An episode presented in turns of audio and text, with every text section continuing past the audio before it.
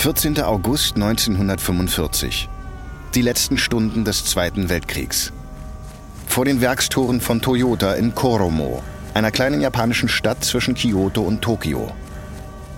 Eiji Toyoda flüchtet aus dem Werk und rennt mit Hunderten von Angestellten zum Schutzbunker des Unternehmens.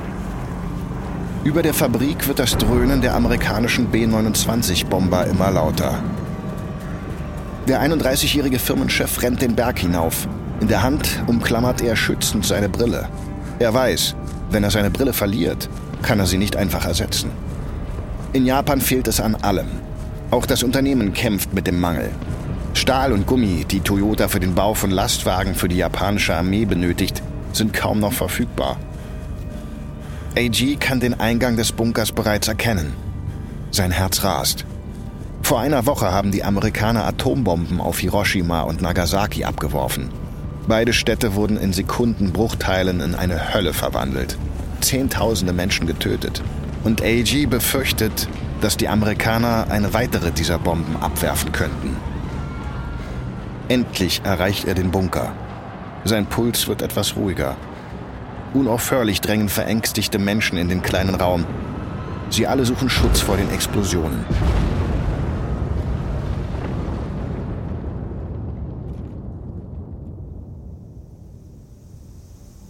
Drei Tage später. AG und die Toyota-Führungskräfte haben den Bombenangriff überlebt. Sie sitzen in einem der letzten nutzbaren Büroräume in der fast völlig zerstörten Fabrik. Und sie wissen nicht, was sie jetzt tun sollen. Der Krieg ist zu Ende. Japan ist besiegt und vollkommen verwüstet. Drei Millionen Japanerinnen und Japaner haben ihr Leben verloren. Millionen weitere hungern. Die großen Städte sind in Schutt und Asche gelegt und das Land steht unter amerikanischer Besatzung. Die japanische Armee wird keine LKWs mehr von Toyota kaufen. Im Jahr 1942, auf dem Höhepunkt des Krieges, hat das Werk noch 16.000 Militärlastwagen produziert. Jetzt ist die Fabrik eine Ruine und ein Wiederaufbau scheint unmöglich. Die Manager des Unternehmens schauen verzweifelt. Keiner von ihnen weiß, wie es mit Toyota weitergehen soll. Doch dann bricht einer das Schweigen. Das Land muss wieder aufgebaut werden. Und dafür sind Lastwagen unverzichtbar. Ich würde sagen, es ist unsere Pflicht, die Produktion wieder aufzunehmen. AG gefällt die Idee. Lastwagen für den Wiederaufbau zu bauen, würde dem Unternehmen wieder einen Sinn geben. Toyota hat vor dem Krieg auch schon PKWs in kleinen Stückzahlen hergestellt, aber kleine Lastwagen waren immer das Herz des Unternehmens. Doch Toyota hat kein Material, keine Kundschaft und keine Arbeiterinnen und Arbeiter. Die Belegschaft, die extra für den Krieg eingestellt wurde, packt bereits ihre Sachen. Die Tür öffnet sich und da rein kommt Eijis Cousin, Toyota-Gründer Kiichiro Toyoda. Das Unternehmen ist Kiichiros Baby. Sein Traum ist es, eines Tages Autos zu produzieren, die es mit denen von Ford und Volkswagen aufnehmen können. Doch der Krieg zwang Kiichiro, seinen Traum auf Eis zu legen und für das Militär zu arbeiten. Als Kiichiro den Raum betritt, wird er von Eiji begrüßt. Chef, wir haben gerade darüber gesprochen, dass wir die Produktion wieder aufnehmen sollten. Kiichiro nimmt seine runde Brille ab und wirft Eiji einen vernichtenden Blick zu. Die Produktion wieder aufnehmen? Wir wissen nicht mal, ob die Amerikaner uns weiterarbeiten lassen. Und im Moment müssen wir uns erstmal um unsere Mitarbeitenden und deren Familien kümmern. Agis Blick senkt sich. Unsere erste Pflicht ist es, ihnen Arbeit zu geben und sie zu ernähren. Wir müssen uns darauf konzentrieren, das zu produzieren, was die Nation jetzt braucht. Kleidung, Häuser, Lebensmittel. Wir sollten uns auch mit der Herstellung von nützlichen Dingen wie Beton und Fischpaste beschäftigen. AG und die anderen trauen ihren Ohren nicht. Kiichiros Ehrgeiz, die Autogiganten aus Detroit zu übertreffen, war das, was Toyota seit der Firmengründung angetrieben hatte. Aber jetzt scheint sein Feuer erloschen zu sein. Sein Stolz ist gebrochen. Er ist bereit, sich zu ergeben, wie das ganze Land. Aber Toyota wird aus den Trümmern wieder auferstehen und sich an die Spitze kämpfen, um eines der größten Unternehmen der Geschichte zu werden.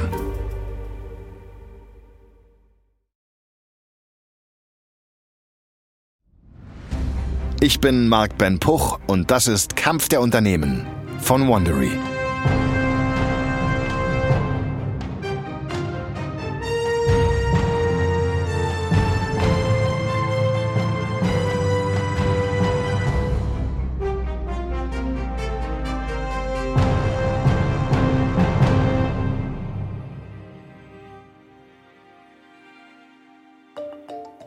Toyota und Honda. Ganz egal, wo auf der Erde man sich befindet. Die Fahrzeuge der beiden größten japanischen Autohersteller gibt es überall. Auch in Deutschland sind beide Automarken heutzutage sehr beliebt. Toyota ist der ältere der beiden und der weltweit größte Automobilhersteller, knapp vor Volkswagen. Einen Titel, den Toyota durch seine revolutionäre Produktionsweise und seine jahrzehntelange Zuverlässigkeit erreicht hat. Honda, der jüngere der beiden Hersteller, begann mit Motorrädern, bevor er den Sprung auf Vierräder wagte. Mit seiner ausgeprägten Ingenieurskultur, seinen kühnen Innovationen und seinem unkonventionellen Instinkt wurde Honda bald zu Toyotas schärfstem Konkurrenten. Doch in den 1930er Jahren schien der Erfolg der beiden japanischen Autobauer noch sehr unwahrscheinlich. Die Fahrzeuge waren nur minderwertige Kopien amerikanischer und europäischer Modelle. Allein die Vorstellung, dass Japan, Europa und die USA einmal herausfordern könnte, schien damals absurd. Aber Kiichiro Toyoda wollte das nicht akzeptieren. Sein Vater entwickelte Webstühle für Textilien, die es mit den besten westlichen Herstellern aufnehmen konnten. Und Kiichiro war fest entschlossen, dass der japanische Einfallsreichtum, mit dem sein Vater schon ein Imperium aufgebaut hatte, auch einen Automobilhersteller von Weltformat hervorbringen könnte. Also gründete der damals 40-jährige Ingenieur 1933 eine Automobilabteilung innerhalb des Familienunternehmens.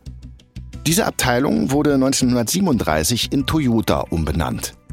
Kiichiro arbeitete anfangs mit einem großen Netzwerk aus japanischen Zulieferern zusammen, um die Produktion seiner Fahrzeuge auszubauen. Zu diesen Zulieferern gehörte auch ein Hersteller von Kolbenringen, der von einem gewissen Soichiro Honda gegründet wurde, dem späteren Gründer von Honda. Doch dann kam der Zweite Weltkrieg und stellte alle Pläne der japanischen Automobilhersteller in Frage. Doch allen Widrigkeiten zum Trotz eines Tages wird der Traum wahr werden. Das ist Folge 1. Aus den Trümmern auferstanden.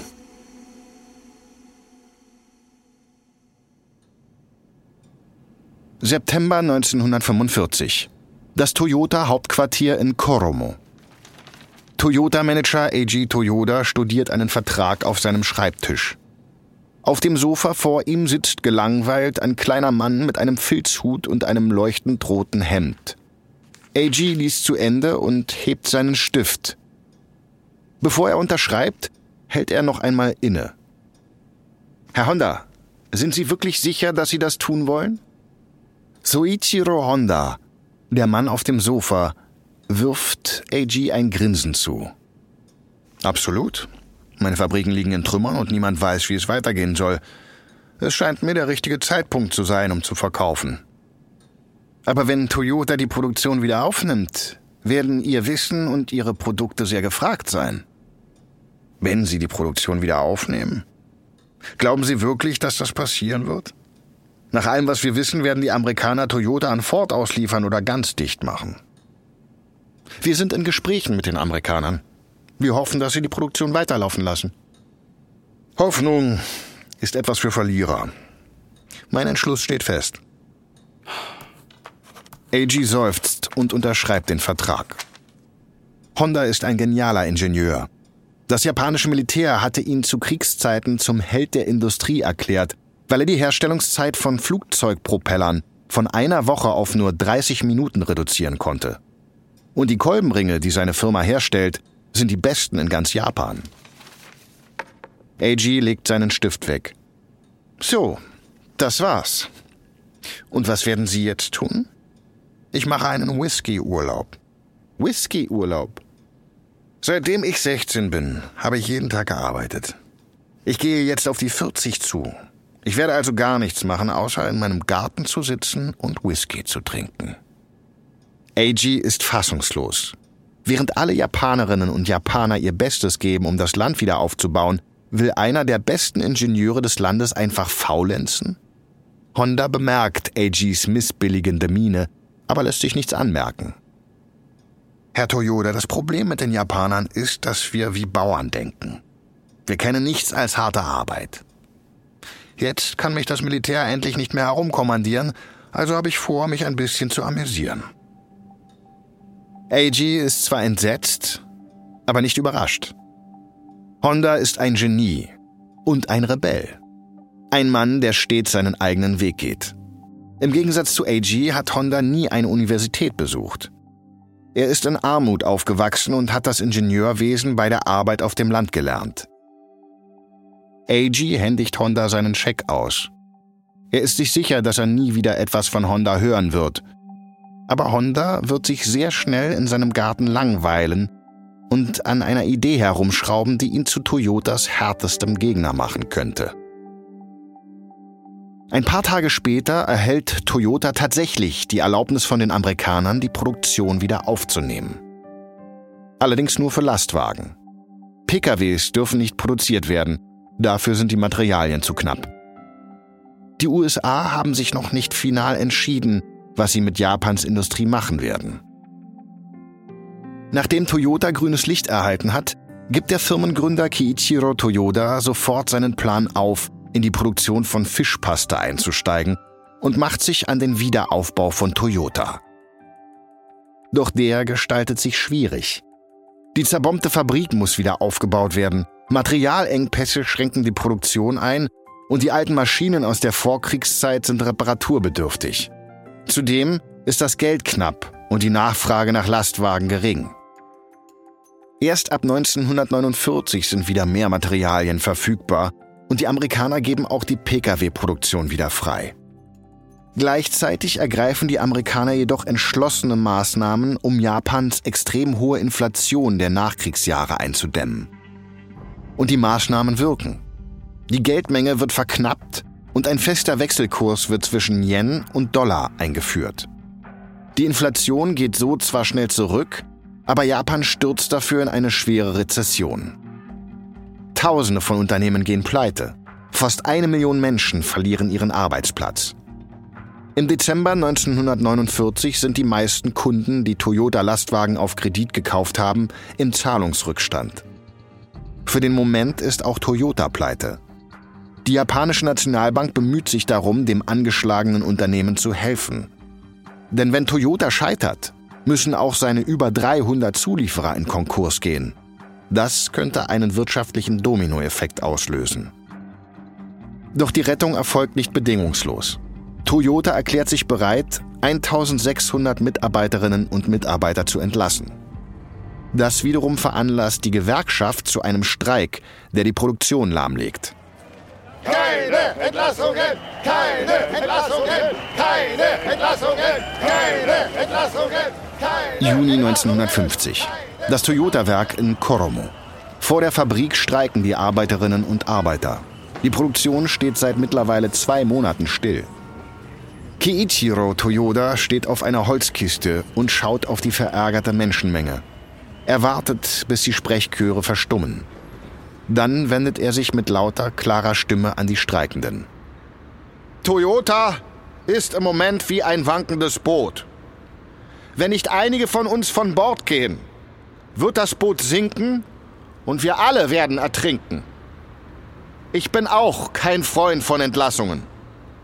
Aber sie sind die einzige Chance für uns. Nein! Keine Entlassungen!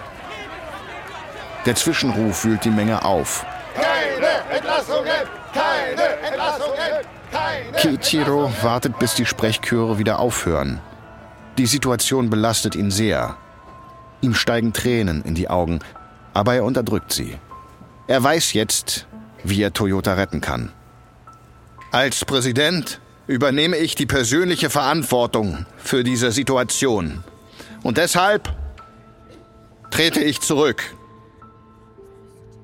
Taizo Ishida aus der Abteilung für automatische Webstühle wird meinen Platz einnehmen.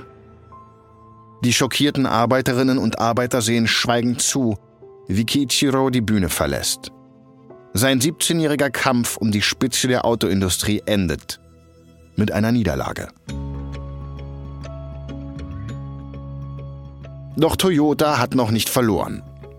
Nach Kiichiros Rücktritt akzeptiert die Gewerkschaft den Stellenabbau. Der Arbeitskampf ist beendet und Toyota nimmt die Produktion von Lastwagen wieder auf. Und das gerade noch rechtzeitig. Denn zwei Wochen später, im Juni 1950, beginnt der Koreakrieg. Toyota erhält vom US-Militär tausende Lkw-Bestellungen.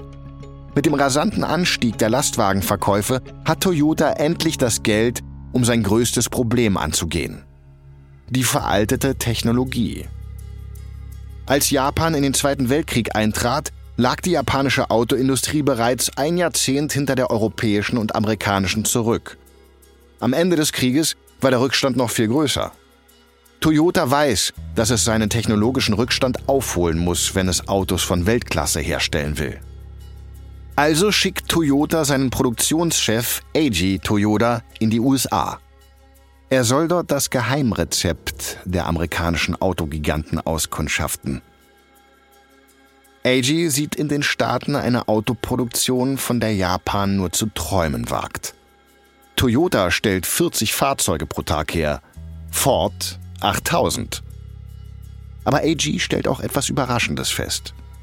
Trotz ihrer Größe machen Ford, General Motors und Chrysler nichts, was Toyota nicht auch könnte.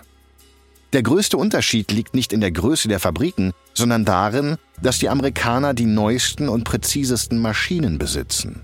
Ihr Geheimrezept? Technologie. Zurück in Japan schlägt AG deshalb einen Fünfjahresplan zur Modernisierung der Toyota-Fabriken vor. Die neuen Maschinen werden das Unternehmen 15 Millionen Dollar kosten, heute umgerechnet 180 Millionen Euro. Aber Toyota-Chef Taizo Ishida ist überzeugt, dass die Investition notwendig ist, um mit den Amerikanern und Europäern konkurrieren zu können. Und Ishida glaubt auch, dass es einen kompetenteren Mann als ihn selbst gibt, um Toyota in diese neue Phase zu führen.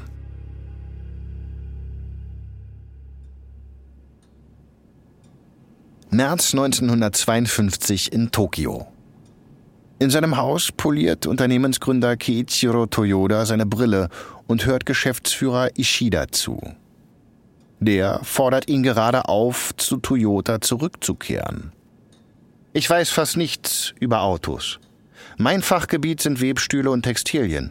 Und jetzt, da Toyota wieder auf den Beinen ist, ist es an der Zeit, dass sie zurückkehren und beenden, was sie begonnen haben. Kiichiro schüttelt den Kopf. Er ist frustriert über Toyotas mangelnden Fortschritt bei der Herstellung von PKWs. Was ist mit Eiji? Eiji ist erst 39. Er ist zu jung und als Führungskraft zu unerfahren. Toyota braucht sie, Jetzt haben wir die Mittel, mit denen Sie das Auto bauen könnten, von dem Sie immer schon geträumt haben. Kiichiro ist skeptisch. Die Investitionen, die dafür nötig sind, sind enorm und das Risiko dementsprechend hoch. Ja, aber ist es nicht genau das, wofür Sie Toyota gegründet haben? Alles zu riskieren, um ein erstklassiges Auto zu bauen. Kiichiro hält inne. Seit er das Unternehmen verlassen hat, arbeitet er an einer neuen Motorkonstruktion, die sich ideal für einen Mittelklassewagen eignen würde. Ishida spürt, dass das Feuer in Kiichiro noch nicht ganz erloschen ist. Kiichiro, Toyota ist und war immer ihr Werk. Es ist an der Zeit, dass sie der Welt zeigen, dass Japan ein Weltklasse-Auto bauen kann. Also, kommen Sie zurück? Kiichiro lächelt. Nun gut. Es wäre mir eine Ehre. Schon vor seiner Rückkehr beginnt Kiichiro mit der Arbeit. Er zieht in ein Hotelzimmer im Geschäftsviertel von Tokio, das seine Operationsbasis wird. Dort tüftelt er mit einem Toyota-Ingenieur an seiner Motorkonstruktion und trifft sich mit Regierungsvertretern, Bankern und Lieferanten. Er plant eine fulminante Rückkehr. Doch nur wenige Wochen nachdem er seine Rückkehr öffentlich gemacht hatte, erleidet Kiichiro eine Gehirnblutung. Er wird bewusstlos in seinem Hotelzimmer aufgefunden. Die Baupläne seines Motors liegen verstreut um ihn herum. Sechs Tage später verstirbt er im Alter von 57 Jahren. Dem Gründer von Toyota wurde es verwehrt, seinen Traum zu erfüllen. Nach dem Tod von Kiichiro liegt es nun bei seinem 39-jährigen Cousin Eiji, es mit den Giganten aus Amerika und Europa aufzunehmen. Doch bevor das geschehen kann, muss Toyota erstmal die Japanerinnen und Japaner von seiner neuen Vision überzeugen.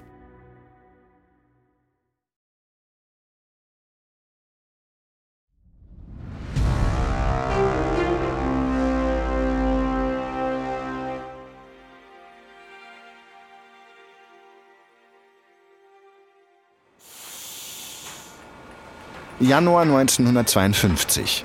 Das Toyota-Werk in Koromo. Drei Monate vor dem Tod von Kiichiro Toyoda.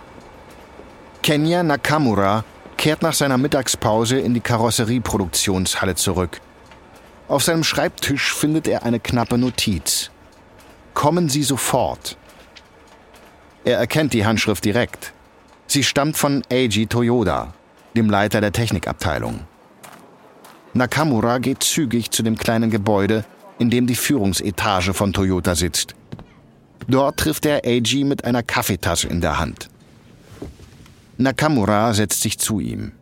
Sie haben mich gebeten zu kommen.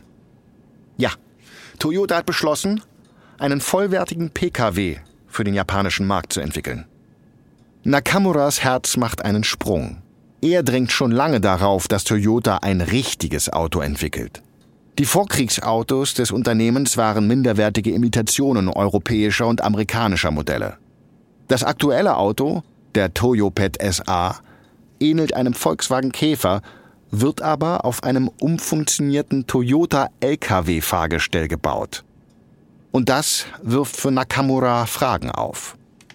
Wird das eine weitere Autokarosserie auf einem LKW-Fahrgestell sein? Nein, es wird ein echtes Auto sein nach unserem eigenen Entwurf. Machen wir das alleine? Nissan und Mitsubishi arbeiten mit ausländischen Herstellern zusammen. Wenn wir das alleine entwickeln und versagen, könnten wir so weit zurückfallen, dass wir nie wieder aufholen. Das ist die Gefahr. Und deshalb mache ich Sie zum Chefingenieur für die Fahrzeugentwicklung. Das wird Ihr Projekt sein. Mein Projekt? Bei allem Respekt, ich leite die Karosseriewerkstatt. Sie sind der Leiter der Technikabteilung. Sollte das nicht Ihr Projekt sein? Mein Job ist zu umfangreich, als dass ich das persönlich beaufsichtigen könnte. Ich brauche jemanden, der das Produkt als Ganzes sieht. Nicht nur die Technik, die unter der Haube steckt. Ich bin mir sicher, dass Sie es zu einem Erfolg machen werden. Nakamura widmet sich dem Projekt mit voller Hingabe. Im April präsentiert er die ersten Prototypen und im September ist das endgültige Design bereits fertig. Das reicht allerdings nicht aus. Toyota muss neue Lieferketten schaffen, Produktionslinien konstruieren und ein Netz mit Händlern aufbauen, die die Autos an Privatkundinnen und Kunden verkaufen. Hinzu kommt Toyotas größte Herausforderung, die Ineffizienz. Im Vergleich mit anderen japanischen Herstellern hinkt Toyota weit hinterher. Die Organisation in den Fabriken ist schlecht. Oft stehen entweder die Fließbänder still, weil Teile fehlen, oder die Teile stapeln sich bis zur Lagerdecke, weil die Fertigung nicht hinterherkommt. Die Ineffizienz führt dazu, dass Autos von Toyota in Japan teurer sind als die von Ford oder General Motors. Daran ändern auch die billigen Arbeitskräfte nichts. Um überhaupt eine Chance auf Erfolg zu haben, muss Toyota sich also radikal ändern.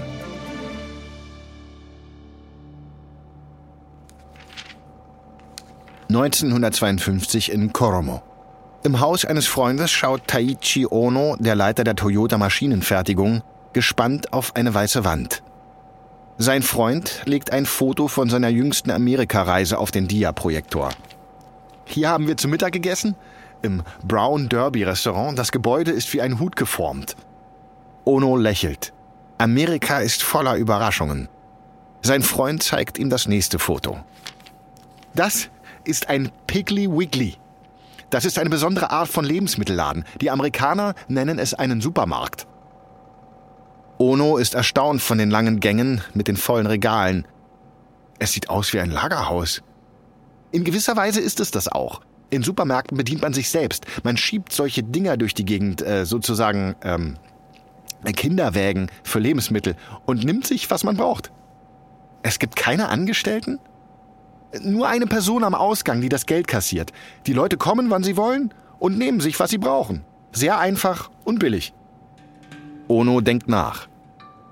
Seit Monaten versucht er, eine Idee wieder aufleben zu lassen, die der verstorbene Gründer von Toyota erstmals vorgeschlagen hatte. Sie heißt Just in Time. Die Idee besteht darin, Verschwendung zu vermeiden, indem man genau die Menge an Teilen herstellt, die zu einem Zeitpunkt benötigt werden. Nicht mehr und nicht weniger. Ono wusste bislang nicht, wie Just in Time in der Praxis funktionieren könnte. Aber jetzt hat er eine Idee. Ono wird klar, dass Toyotas Produktionslinie bisher völlig falsch gedacht wurde. Wie fast alle Fahrzeughersteller verwendet auch Toyota das von Ford eingeführte Konzept der Massenproduktion. Die Autos werden in einem gleichmäßigen Rhythmus produziert, um die erwartete Nachfrage zu decken. Wenn die Produktion die Nachfrage übersteigt, werden die überschüssigen Autos gelagert. Für ein reiches Unternehmen wie Ford funktioniert das System. Sie haben das Geld und die räumlichen Kapazitäten dafür, Toyota hingegen mangelt es an beidem, sodass die Herstellung zu vieler Autos die Finanzen ernsthaft belastet. Das Bild aus dem Supermarkt hat Ono auf eine Idee gebracht. Was wäre, wenn sich jeder Teil der Produktionskette wie ein Supermarktkunde verhalten würde? Dann würde jeder nur die Teile und Materialien einkaufen, die er gerade benötigt.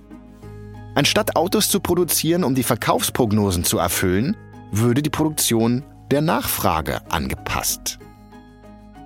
Ono testet die Idee. Nach anfänglichem Chaos passt er das System nach und nach an. Mit Erfolg. Die Arbeiterinnen und Arbeiter gewöhnen sich an die neue Methode und die Effizienz steigt. Schon bald wird der Just-in-Time-Ansatz im gesamten Betrieb von Toyota eingeführt. Gleichzeitig automatisiert Ono viele Maschinen in den Fabriken, sodass ein Arbeiter mehrere Maschinen gleichzeitig bedienen kann. Diese Änderung führt zu einem weiteren großen Produktivitätsschub. Toyota ist jetzt nicht mehr nur ein Nachzügler, sondern eine schlanke und effiziente Maschinerie und bereit für die Produktion seines neuen Autos. Im Januar 1955 läuft Toyotas neues Auto vom Band.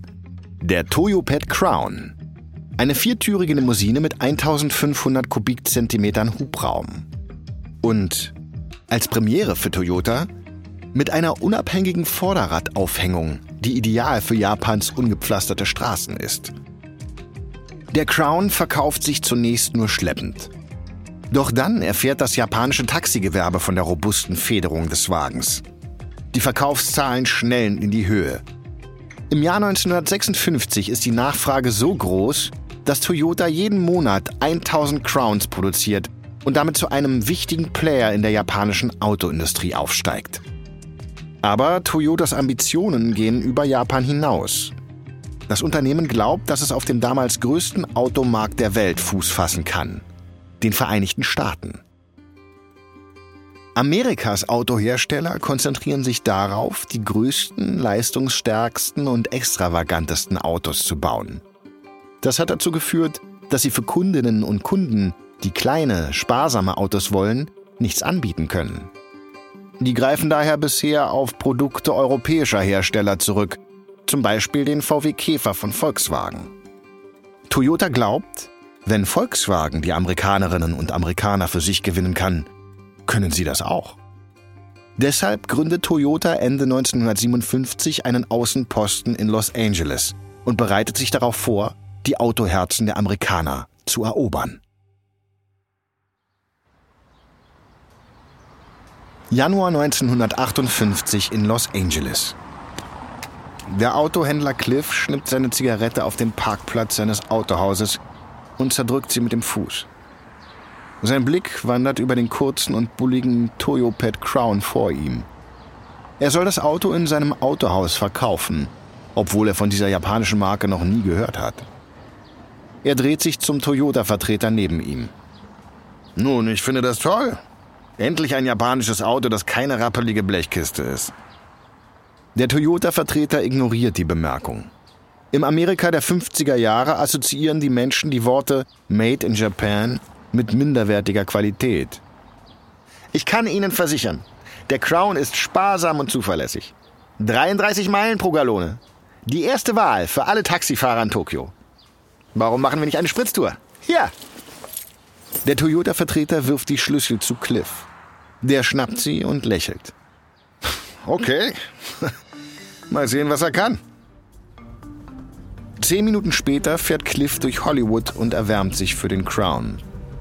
Ja, ist ein wenig eng hier drin. Aber der Wagen scheint schon in Ordnung zu sein. Die Deluxe-Version ist. Oh, oh, oh, biegen Sie hier rechts ab. Nein, nein, ich will ihn auf der Autobahn ausprobieren. Mal sehen, was er wirklich kann. Bevor der Toyota-Vertreter Einspruch erheben kann, nimmt Cliff die Autobahnauffahrt. Er tritt auf dem Beschleunigungsstreifen das Gaspedal voll durch. Aber die Tachonadel rührt sich kaum. Hä? Das Ding hat ja überhaupt keine Leistung. Cliff schaut auf die Geschwindigkeitsanzeige. Nur knapp 60 Kilometer pro Stunde. Ein LKW hinter ihnen hupt, als er die Spur wechseln muss, um den langsamen Toyota nicht zu überrollen. Der Toyota-Vertreter klammert sich an seinen Sitz in dem vibrierenden und klappernden Auto. Cliff packt das Lenkrad fester, während er den Tacho auf 70 drückt. Hält dieses Ding solche Geschwindigkeiten überhaupt aus? Ja, auf jeden Fall. Der Toyota-Vertreter blufft. In Wirklichkeit hat er keine Ahnung. In Japan gibt es keine Autobahnen. Der Crown ist nicht darauf ausgelegt, mit hoher Geschwindigkeit über glatte Fahrbahnen zu rasen. Seine Stärke ist es, mit 30 km/h über holprige, enge Straßen zu tuckern. Das Ding macht einem ja Angst. Ich fahre lieber raus. Cliff nimmt die nächste Ausfahrt. Der Toyota-Vertreter ist erleichtert. Aber als sie um die Kurve fahren, sieht der Vertreter seinen schlimmsten Albtraum. Einen Hügel. Als der Crown sich bergauf kämpft, hat die Tachonadel Mühe, nicht auf Null zu fallen. Cliff ist sauer. Der Typ da drüben läuft ja schneller als ich fahre. Das ist peinlich. Hoffentlich ist das Ding wenigstens günstig. Im Einzelhandel soll es etwa 1900 Dollar kosten. Cliff verschluckt sich fast. Das wären heute umgerechnet fast 20.000 Euro. 1900 Dollar! Ein Volkswagen kostet nur 1600. Vergessen Sie es, den werde ich niemals verkaufen. Nur wenige Autohäuser wollen den Crown im Sortiment haben. Als er schließlich im Sommer 1958 auf den Markt kommt, sind es gerade einmal fünf Händler in der Gegend um Los Angeles. In den nächsten 18 Monaten werden in den Vereinigten Staaten nur 1300 Crowns verkauft. Und 1960 schlagen die amerikanischen Autohersteller gegen die wachsende europäische Konkurrenz zurück. General Motors, Ford und Chrysler bringen ihre eigenen Kleinwagen auf den Markt und senken damit den Absatz der Importeure. Zwar sind die europäischen Autos das Ziel dieses Angriffs, doch auch Toyota gerät unter die Räder. Da die Verluste steigen und keine Besserung in Sicht ist, zieht sich Toyota zurück. Das Unternehmen stellt den Verkauf von Autos in Amerika ein und entlässt die Hälfte seines US-Teams. Und während Toyota vom amerikanischen Schlachtfeld humpelt, braut sich zu Hause in Japan eine neue Bedrohung zusammen. Durch einen alten Bekannten, Soichiro Honda.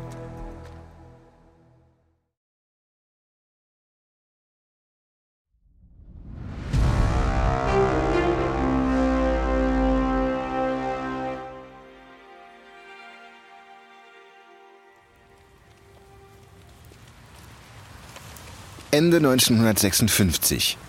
In Frankfurt am Main. Der Regen prasselt auf den Schirm von Soichiro Honda. Er bleibt vor einem Fachhändler für Motorroller der legendären italienischen Marke Lambretta stehen. Honda zeigt auf den smaragdgrünen Motorroller im Schaufenster. Ist das die Art von Motorrad, die ich bauen soll? Hondas Geschäftspartner Takeo Fujisawa schüttelt den Kopf.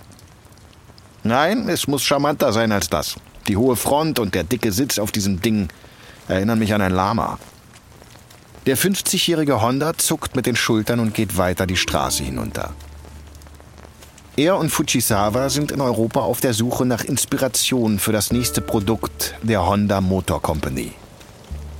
Es ist zehn Jahre her, dass Honda seinen Whisky-Urlaub beendet hat und wieder in die Automobilbranche eingestiegen ist. Er hat mit dem Bau von motorisierten Fahrrädern begonnen. Dann im Jahr 1948 hat er die Honda Motor Company gegründet und mit dem Bau von Motorrädern angefangen. Honda sollte ein von Ingenieuren geführtes Unternehmen werden, in dem eigene Innovation wichtiger ist als Imitation anderer Hersteller und individuelle Entscheidungen wichtiger als stures Gruppendenken. Das erste Motorrad, die Honda Dream, hat sich zunächst gut verkauft, bis die japanische Wirtschaft 1949 eingebrochen ist. Einen Moment lang schien das Unternehmen dem Untergang geweiht. Doch dann hat Honda Fujisawa kennengelernt. Einen gewieften Geschäftsmann, der nach dem Krieg ein Vermögen mit dem Verkauf von Holz gemacht hatte.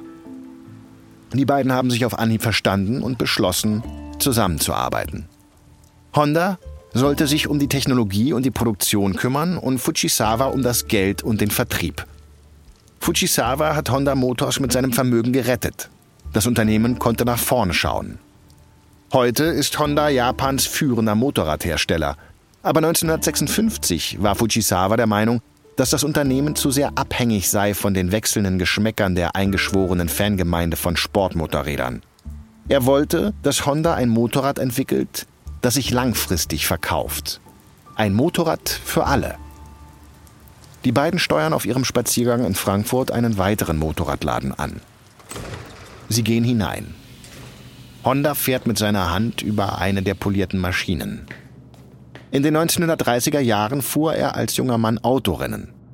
Er hat seine Lust an der Geschwindigkeit nie verloren. Das hier hat sicher eine respektable Beschleunigung. Gut möglich, aber solche Rennmotorräder werden sich nicht zuverlässig verkaufen. Wir brauchen etwas Langfristiges. Honda ist frustriert. Was genau wollen Sie denn? Ich weiß es doch auch nicht. Etwas, auf dem ein junges Paar fröhlich in den Sonnenuntergang fahren kann. Ach, haben Sie jemals so etwas gesehen? Nein, noch nie. Und genau deshalb müssen wir es bauen. Honda und seine Ingenieure verbringen ein Jahr damit, Fujisawas Idee in eine Maschine zu verwandeln. Die Honda Super Cup. Anstelle von Geschwindigkeit und Leistung bietet dieses Motorrad Freizeitspaß. Es ist leicht, handlich und einfach zu besteigen. Fujisawa ist vom Erfolg der Maschine überzeugt und gibt den Bau einer ganzen Fabrik in Auftrag. Dort sollen 10.000 Supercup pro Monat gebaut werden. Das Vertrauen in Fujisawas Vision wird belohnt. Die Supercup kommt im Sommer 1958 auf den Markt und wird zu einer weltweiten Sensation.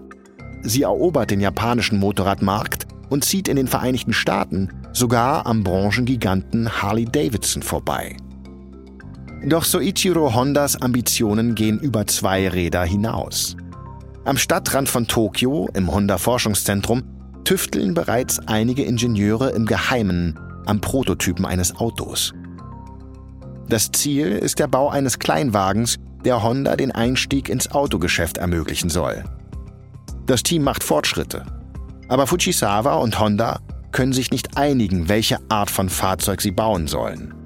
Honda will in den Sportwagenmarkt, da es dort wenig Konkurrenz in Japan gibt. Fujisawa hingegen möchte einen Transporter oder Kleinlastwagen, da Nutzfahrzeuge in Japan immer noch den größten Anteil am Automarkt ausmachen. Da sich die beiden führenden Köpfe nicht einigen, gerät das Projekt ins Stocken. Honda kann das aber verschmerzen.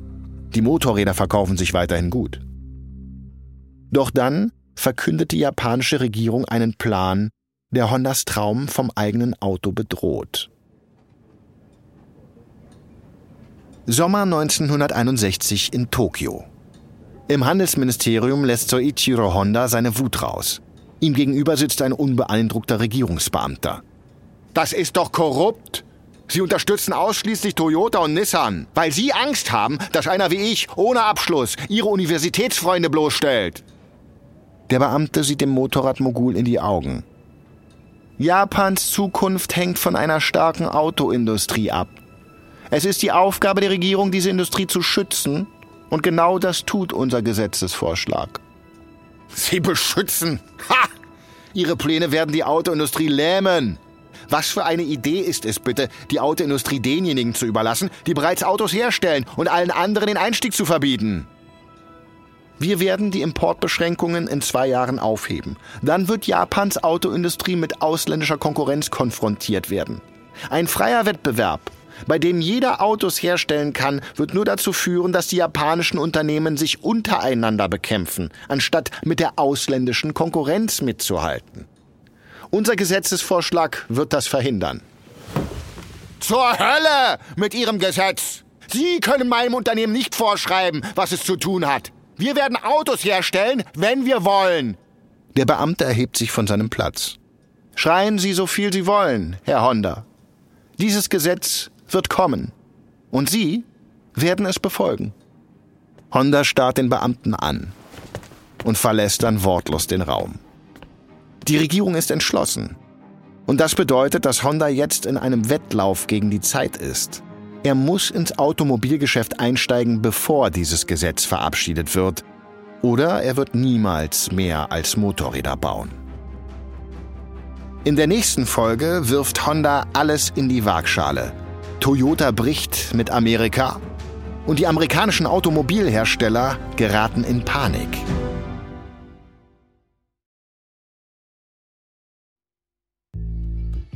Das war Folge 1 von Kampf der Unternehmen. Toyota vs. Honda von Wandery. Ein Hinweis zu den Dialogen, die du gehört hast. Wir wissen natürlich nicht genau, was gesprochen wurde. Alle Dialoge basieren nach bestem Wissen auf unseren Recherchen.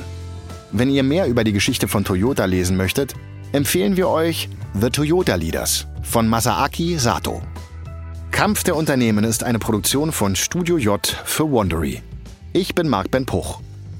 Tristan Donovan hat diese Geschichte geschrieben. Kilian Mazurek hat die Folge übersetzt und adaptiert. Für Studio J Produzent Aljoscha Kupsch. Executive Producer Janis Gebhardt. Das Sounddesign haben Kai Randall und Alex Hamsen gemacht. Für Wondery Producer Patrick Fiener und Tim Kehl. Executive Producer Jessica Redburn und Marshall Louis.